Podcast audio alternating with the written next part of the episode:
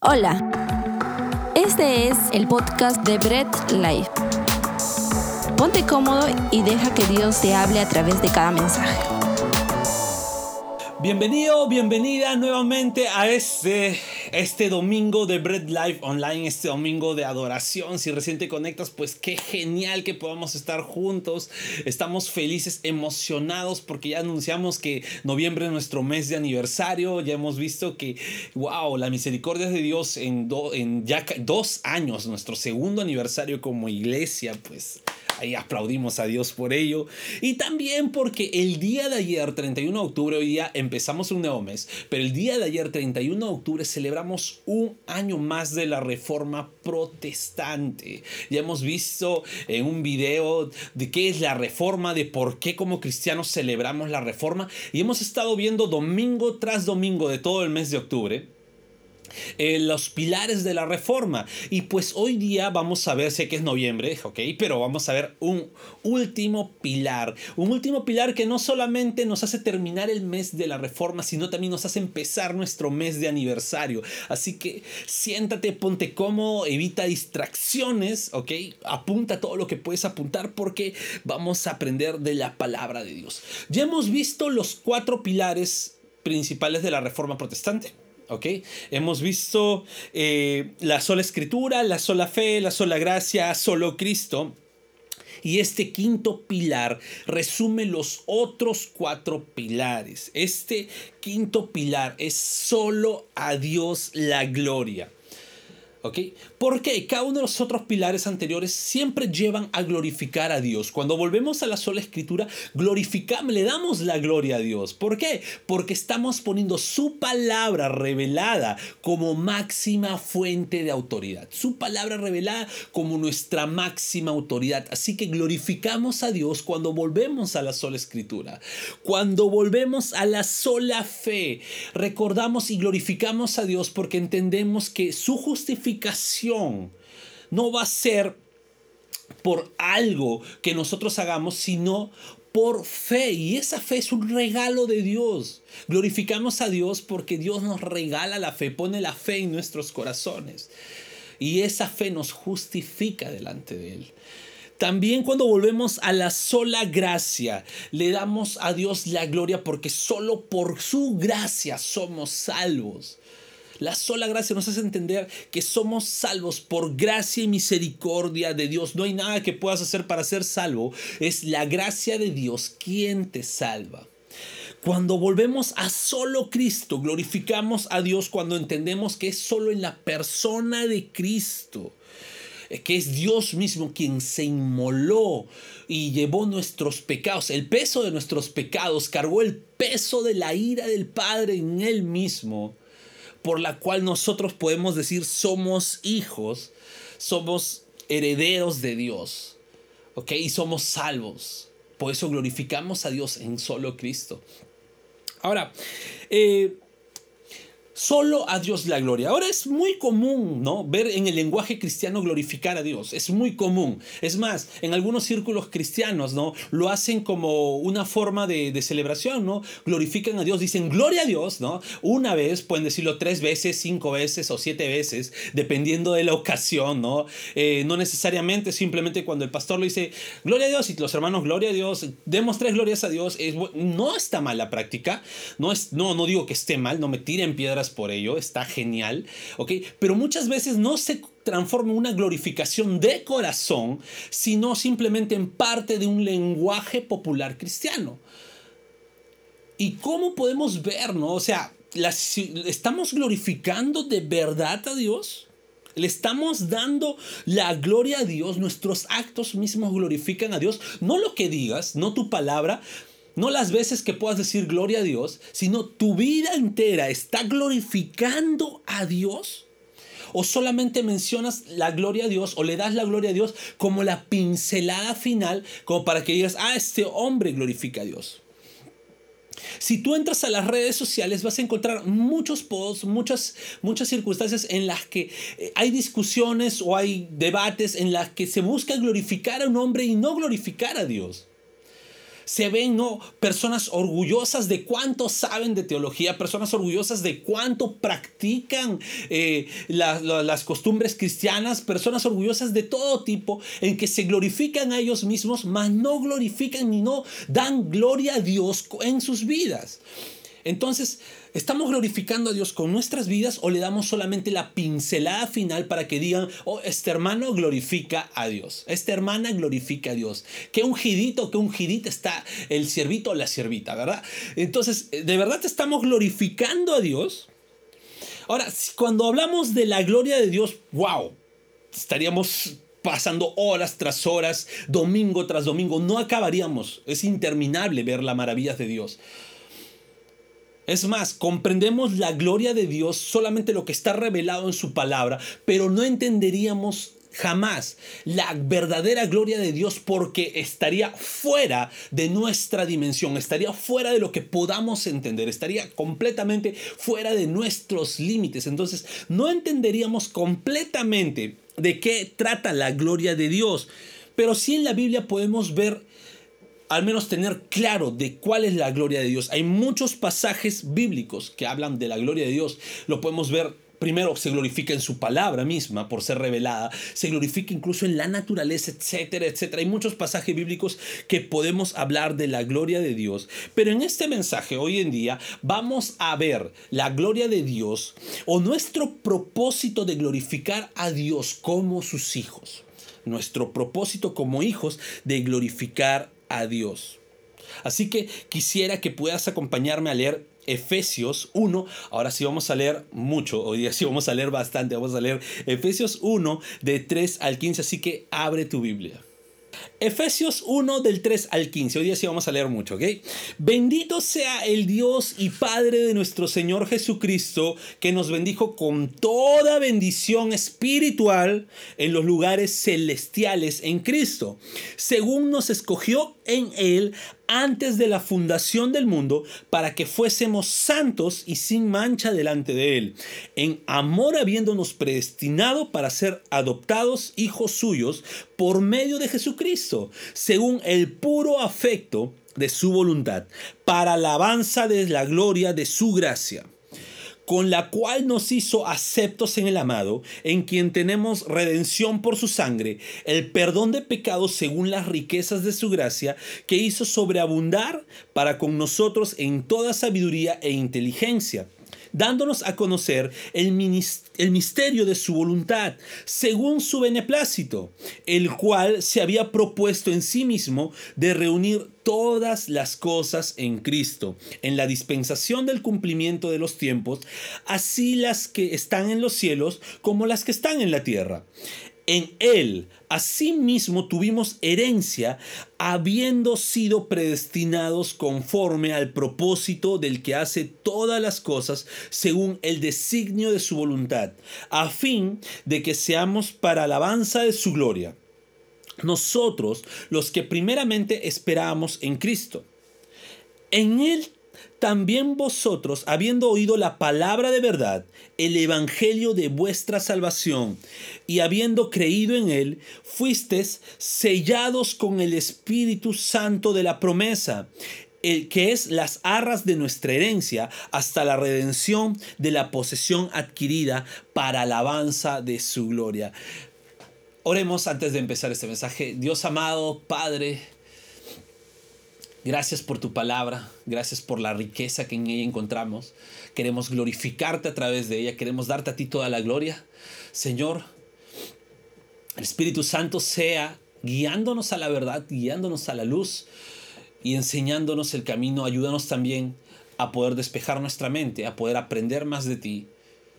Y Señor, danos la humildad porque si somos confrontados, porque tu palabra nos confronta, ayúdanos también a aceptar la verdad de tu palabra. Te damos la gloria a ti y nadie más que a ti. En el nombre de Jesús. Amén. Muy bien. Solo a Dios la gloria. Ese es el mensaje de hoy y queremos dar tres puntos que hemos visto del cual divide el apóstol Pablo esta carta a los Efesios. Está hablando a la iglesia de Éfeso, a hermanos, ¿ok? En primer lugar, a hermanos. Así que si eres hijo de Dios, pues escucha bien porque acá nos está hablando de cómo nosotros somos hechos para la alabanza de su gloria. Y solo a Dios la gloria en primer lugar porque nos hizo hijos suyos. Ahora, somos hijos de Dios. ¿Por qué? Porque nosotros quisimos que sea nuestro Padre, porque nosotros algún momento hicimos alguna oración o decimos, bueno Dios, eh, me siento solo, así que quiero ser hijo tuyo. No, somos hijos de Dios por la voluntad de Dios. Dios le plació hacernos sus hijos, le plació decirnos, ¿sabes qué? Juanito, Pepito, Naín, Fiorella, David, eh, cualquier nombre que tengas, Carlos, Margarita, pues quiero que seas hijo, hija mía, así que ven para acá. Así como tú no decidiste quiénes iban a ser tus padres, ni decidiste nacer, ¿ok? Fueron tus padres los que se planificaron y los que Dios designó que sean tus padres. Asimismo, Dios designa, ¿sabes qué? Ellos son mis hijos, así que vengan para acá. ¿En qué? En su soberana voluntad. Y dice ahí, hemos leído claramente que dice, en amor predestinó de que seamos sus hijos. Ahora, somos hijos por adopción. No somos hijos eh, por ser el pueblo de Israel, no somos hijos por ser de la misma naturaleza de Dios, como Cristo. Somos hijos por adopción. Él nos adoptó y esta adopción solamente pudo ser posible a través de Jesucristo, a través de Cristo y su sacrificio en la cruz, a través de que él en su sacrificio nos redimió y, bueno, hicimos nuestro Señor, el Señor de nuestra vida. Podemos decir ahora, somos hijos de Dios. Así como Juan 1.12 también nos puede decir, eh, recibimos a Cristo y Él nos hizo hijos de Dios. ¿Ok? Ahora, un hijo de Dios es santo y sin mancha. Esta característica es imposible. Si hay alguno que de repente dice, no, como que es imposible, todo lo podemos en Cristo que nos fortalece, pues créeme, es imposible. Seguimos siendo mortales, seguimos siendo débiles por nuestra propia cuenta. Somos fuertes en Cristo, pero débiles por nuestra propia cuenta, frágiles por nuestra propia cuenta y pecadores por nuestra propia cuenta. ¿Ok? Somos santos y sin mancha no por algún mérito que nosotros podamos hacer, sino por Cristo. Porque en Cristo encontramos eh, esa posibilidad de presentarnos confiadamente ante Dios, de presentarnos confiadamente, porque Él es el camino, Él es nuestro medio, Él es nuestra verdad, Él es nuestra vida, pues en Cristo nosotros podemos decirnos somos santos y sin mancha, apartados. Dios ya no ve nuestro pecado que aún podemos seguir cometiendo, sino ve a Cristo en nuestras vidas, al Espíritu Santo ahí que nos dice, ah, genial, este está santo y sin mancha, no porque hizo algo, no porque intentó cumplir más de lo que, de lo que, de lo que una persona normal hace, no porque hizo más que el otro hermano, sino es santo y sin mancha porque Cristo murió por él. ¿Ok? Entonces somos santos y sin mancha, apartados delante de Dios por Cristo. Entonces solo a Dios la gloria, porque no depende ser santos y sin mancha de nosotros, sino completamente de Él. Y esto todo ya Dios lo tenía planificado desde su eternidad, desde antes de la fundación del mundo. Dios ya dijo, esto va a pasar. Dios ya lo tenía planificado todo. Ok, somos sus hijos porque Dios ya lo tenía planeado. Damos la gloria a Dios, solo a Dios la gloria, porque al ser sus hijos ya nos bendijo con toda bendición espiritual. Y Pablo mismo empieza este capítulo con bendito es nuestro Dios. Somos bendecidos en Él y por Él. Por ello, solo a Dios la gloria porque somos sus hijos. Un segundo punto de que vemos que como cristianos glorificamos a Dios es solo a Dios la gloria por nuestra redención. Y nuevamente queremos decir, las cosas suceden no porque nosotros lo, lo direccionemos, no porque nosotros digamos esto queremos que sea así, las cosas suceden por la voluntad de Dios. En su voluntad vemos y gozamos su soberanía. Ahora, en su soberana voluntad, no dependiendo de nosotros, Dios ya había predestinado darnos una herencia. Ahora, de qué herencia habla el texto, ¿no? Y algunos les pueden brillar los ojos, decir, me va a dar millones Dios, me va a dar mucho dinero, me va a dar mucha fama. ¿Cuál es la herencia de Dios? ¿Qué, qué cosa es la herencia de Dios? Y yo quiero decir, ok, no habla de una herencia material. Ya hemos visto en el versículo 3 que habla de bendiciones espirituales, entonces nuestra herencia es espiritual, así que no te me emociones, si quieres millones, si quieres fama, pues si quieres esto, eh, primero ordena tu vida y luego trabaja mucho, porque la bendición de Dios es sobre todo espiritual. ¿Ok? Nuestra herencia es espiritual. Esta herencia Dios nos la entrega no cuando tú quieres, no cuando eh, diga yo, ¿sabes qué? Dios ya reparte la herencia. No, Dios la entrega en su tiempo, en el cumplimiento de sus tiempos, en la dispensación de sus tiempos, ahí lo entrega a Dios. No en los tiempos que tú quieras, sino en los tiempos de Dios. Ahora, habla de un misterio de esta herencia. ¿Cuál es el misterio de esta herencia? ¿No? Porque está diciendo Dios, en la palabra encontramos, es un misterio, es un pequeño misterio, y este misterio Dios nos lo da a conocer, ¿ok? No es un misterio que Dios diga esto es mío nada más, este es un secreto, sino es un secreto que Dios, un misterio que Dios lo da a conocer. Por eso, cuando somos hijos de Dios, nos da inteligencia, nos da sabiduría para entender este misterio. ¿Y sabes cuál es este misterio? Es el perdón de nuestros pecados según la riqueza de su gracia. ¿Ok? Esta gracia divina, ¿ok? Eh, nos hace ser aceptados por Dios. Somos aceptados por Dios por su gracia y somos redimidos por la sangre de Cristo. Bien, la redención que nos da por su sangre es parte de su gracia, es nuestra herencia. ¿Y qué significa redención? ¿Qué significa ser redimido? Bueno, redención significa que hay un pago para darnos la libertad de una condena. Es un pago por nuestra libertad. Nosotros éramos prisioneros del pecado, estábamos condenados a muerte. ¿Vale? O sea, no, no, no, no creas que vivías en el mundo feliz. No, eras prisionero del pecado, estabas condenado a muerte, pero hubo alguien que pagó esa fianza, alguien que pagó esa redención, alguien que dijo, ¿sabes qué? Yo pago por su libertad, yo voy a morir por su libertad y mi sangre va a pagar su libertad. Y ese fue Cristo. Por medio de su sangre somos redimidos. Tú no puedes pagar tu libertad. El preso está condenado a muerte, una cadena perpetua, una, una condena de muerte. Sin embargo, Cristo pagó tu fianza. Esa redención la tenemos a través de la sangre de Cristo. Él pagó el precio de nuestra condena. Él paga el precio de tus pecados, ¿ok? Nuestra mayor herencia que tenemos es nuestra redención. No hay nada más valioso que ello, ya que al tener redención, en Jesús, quiere decir que el Padre nos acepta, Dios nos acepta, nos hace hijos suyos, nos redime, nos perdona y nos hace herederos en su soberana voluntad.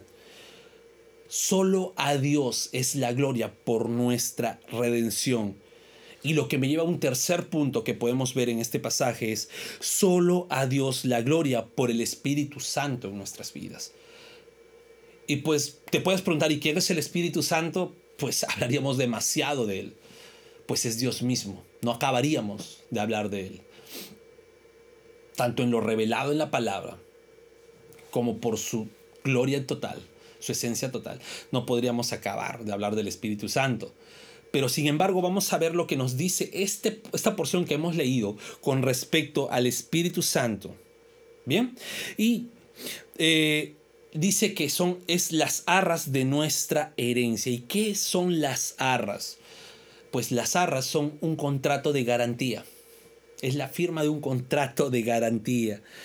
Y es por ello que nos dice en este texto que hemos sido sellados por el Espíritu Santo. Ese sello que el Espíritu Santo nos da es el cual Dios ve y dice, hey, sí, este es mío este está sellado por el Espíritu Santo, es parte de mí, está, él merece la herencia, es el contrato. Sí, él tiene el contrato que yo hice, la cláusula que yo puse, es el Espíritu Santo que está en él. ¿Ok? Eh, Este Espíritu Santo es el que Jesús mismo dijo, es necesario que yo me vaya para que el Espíritu Santo venga, esté con ustedes. Era porque Jesús estaba prometiéndonos la seguridad, ¿ok? Estaba prometiendo esa garantía de redención, una garantía de herencia, una garantía que diga, ¿sabes qué? Tales son hijos de Dios. Ellos son herederos de Dios. Y esa garantía, ese sello, esas arras, se dan por medio del Espíritu Santo de la promesa. Así que debemos glorificar a Dios por el Espíritu Santo en nuestras vidas. Eres hijo de Dios, pues glorifica a Dios. Porque no, Dios no ve, no te ve a ti, no ve lo que tú puedas hacer, las muchas cosas que puedas hacer para decir, este es hijo mío. Recordemos que también hay pasajes bíblicos donde muchos dirían, Señor, en tu nombre prediqué, en tu nombre eché fuera demonios, en tu nombre profeticé y Dios dijo, hey, tranquilo, no te conozco. Next contigo. ¿Por qué? Porque Dios no va a ver lo mucho que puedas hacer, sino Dios ve, ¿tiene el sello del Espíritu Santo? ¿Tiene esas arras? ¿Tiene ese contrato de garantía que es mi hijo? Si lo tiene, es mío. Si lo tiene, es mío porque a pesar que no pueda ser perfecto, está luchando y está constantemente buscando ese camino de santificación porque tiene esa garantía de mi Espíritu Santo en su vida. Glorifiquemos a Dios por el Espíritu Santo de la promesa en nuestras vidas. ¿Y cómo llega ese Espíritu Santo en nuestras vidas? ¿Cómo podemos decir, oye, llegó el Espíritu Santo, ¿no? ¿Hay alguna manifestación o algo? Pues... Eh, no quiero entrar en, en alguna polémica, algún debate innecesario ahora, pero vamos a ver lo que nos dice el texto con respecto a ello. Y lo que nos dice es que el Espíritu Santo llega cuando oyes la palabra de verdad, la palabra del Evangelio. Y no te estoy hablando de cualquier Evangelio que promete mucho y no cumple nada.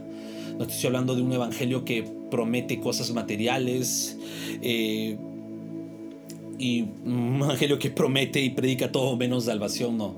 Te estoy hablando de un evangelio que nos habla las escrituras, un evangelio que habla de Cristo pagando el precio por nuestros pecados y nos da la salvación.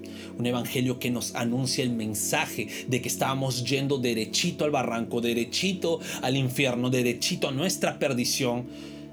Y Cristo vino y pagó el precio para llevarnos con Él cuando oímos ese mensaje del Evangelio, pues pasa una segunda cosa, que los que prestan atención y los que el Señor dispone, escuchan este mensaje y automáticamente ponen esa confianza en Dios, ponen su fe en Dios, depositamos en Él nuestras vidas, nuestra dependencia, la fe que nos hace ver pecadores y nos lleva a un arrepentimiento continuo ante Dios. Solo a Dios es la gloria porque el Espíritu Santo en nuestras vidas nos da la garantía de nuestra salvación.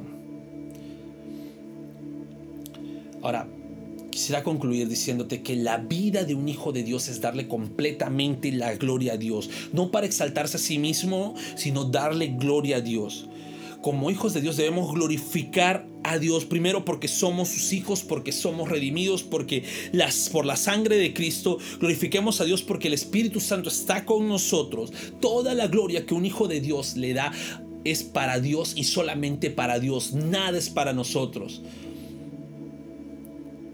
todo lo que hagas que glorifique a Dios. Si eres un hijo de Dios, todo, absolutamente todo lo que hagas, como dice incluso la palabra, sea comida o bebida, todo que glorifique a Dios. Así que tienes que tener una vida llena que glorifique a Dios. Si hay algo en tu vida que no glorifica a Dios, pues ora y cambia esa manera de pensar, esa manera de actuar, pero tu vida entera siempre debe glorificar a Dios. Ahora, la predicación de la palabra también es fundamental para glorificar a Dios.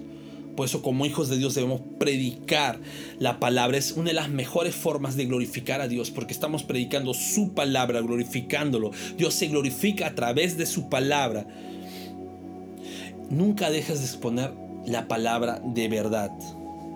Siempre debes glorificar a Dios y solo a Dios la gloria por su bendita palabra.